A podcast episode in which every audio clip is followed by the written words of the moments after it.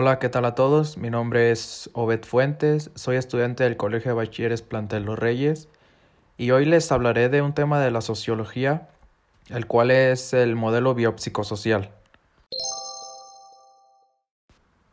Muy bien, entonces para comenzar principalmente les diré sobre qué es un modelo biopsicosocial.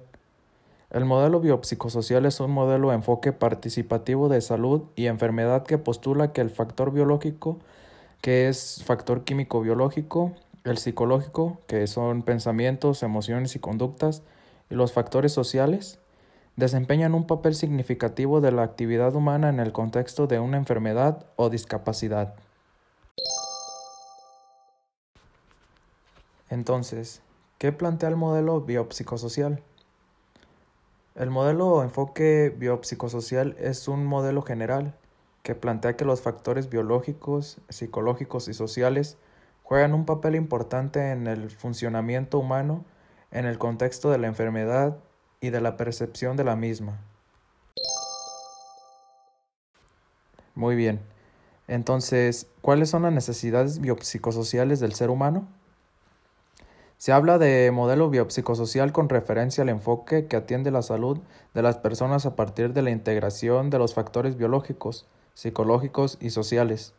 Este modelo entiende que el bienestar del hombre depende de las tres dimensiones. No alcanza con que el individuo esté sano físicamente. De esta manera, la salud se entiende mejor en términos de una combinación de factores biológicos, psicológicos y sociales y no puramente en términos biológicos.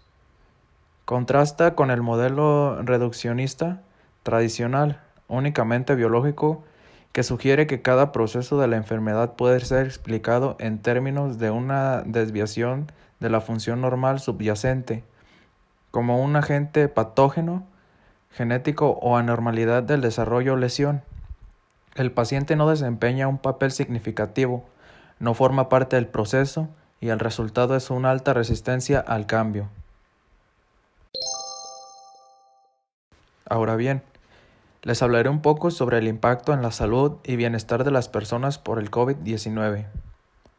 Derivado de los hechos, acciones, acontecimientos sociales y políticas públicas por las que hemos pasado desde el inicio de la contingencia.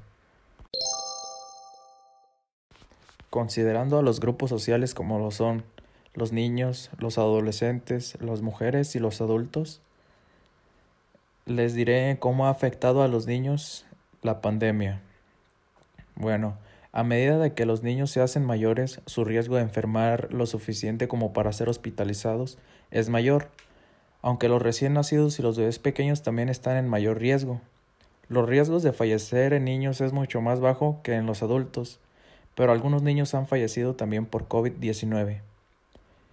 ¿Qué quiere decir esto? Los niños son inconscientes de esta enfermedad, entonces lo que pasa es que ellos no tienen el cuidado suficiente como lo tienen la mayoría de las personas adultas, entonces esto provoca que la enfermedad se expanda un poco más. Bien, entonces, ¿cómo afecta a los adolescentes? La UNICEF en el 2020 hizo un estudio y dice que entre las y los participantes 20% reportó sentir ansiedad y 15% depresión en los últimos 7 días. Para el 30%, la principal razón que influye en sus emociones actuales es la situación económica. Bien, ahora les diré cómo la pandemia afecta también a las mujeres. El quedarse en su casa y al tener un esposo o novio machista puede ser un problema ya que las puede llegar a golpear, discriminar, etc. También existe mucha desigualdad y esto es debido a que no pueden llegar a ejercer el mismo desempeño en el trabajo que los hombres. También tienen un problema con el desempleo, ya que en la mayoría de las empresas no buscan a mujeres, sino a hombres para que hagan el trabajo pesado.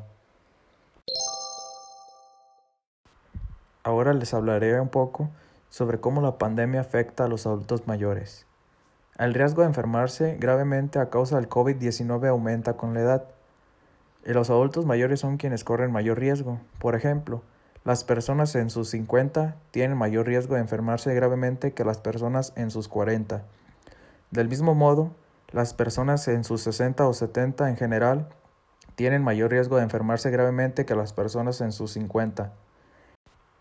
El riesgo más alto de enfermarse gravemente a causa del COVID-19 lo tienen las personas de 85 años de edad o más. Los adultos mayores tienen mayor riesgo de requerir hospitalización o morir si se les diagnostica COVID-19. A medida que envejece, aumenta el riesgo de ser hospitalizado a causa del COVID-19. 8 de cada 10 muertes por COVID-19 notificadas en Estados Unidos corresponden a adultos de 65 años de edad o más. Ahora bien, ¿cómo afectó el COVID-19 a la economía? La expansión del coronavirus ha limitado la producción de muchas empresas, ha afectado a los mercados y ha influido en la bajada de precios del petróleo. La globalización ha transformado la relación entre las personas y su entorno. Ahora lo local es global y lo global es local. Lo mismo sucede con la pandemia del coronavirus SARS-CoV-2 un tipo de virus que provoca resfriados comunes pero también puede desarrollar enfermedades más graves. Durante los últimos días, la incertidumbre y el desconocimiento sobre la epidemia COVID-19 también ha llegado a los mercados de valores y economías de todo el mundo. La dificultad para frenar la expansión de la epidemia ha obligado a los gobiernos a aplicar medidas extraordinarias, como cerrar edificios públicos, empresas y comercios, además de limitar la movilidad. Como consecuencia, se ha reducido la producción del consumo y el turismo en la mayoría de los países afectados, y eso tiene consecuencias económicas.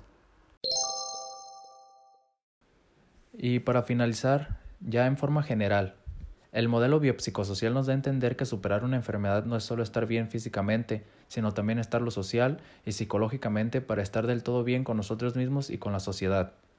Yo abordé este tema de una manera muy sencilla pero con la mayor información posible. Espero les haya gustado y de antemano muchas gracias por su atención prestada.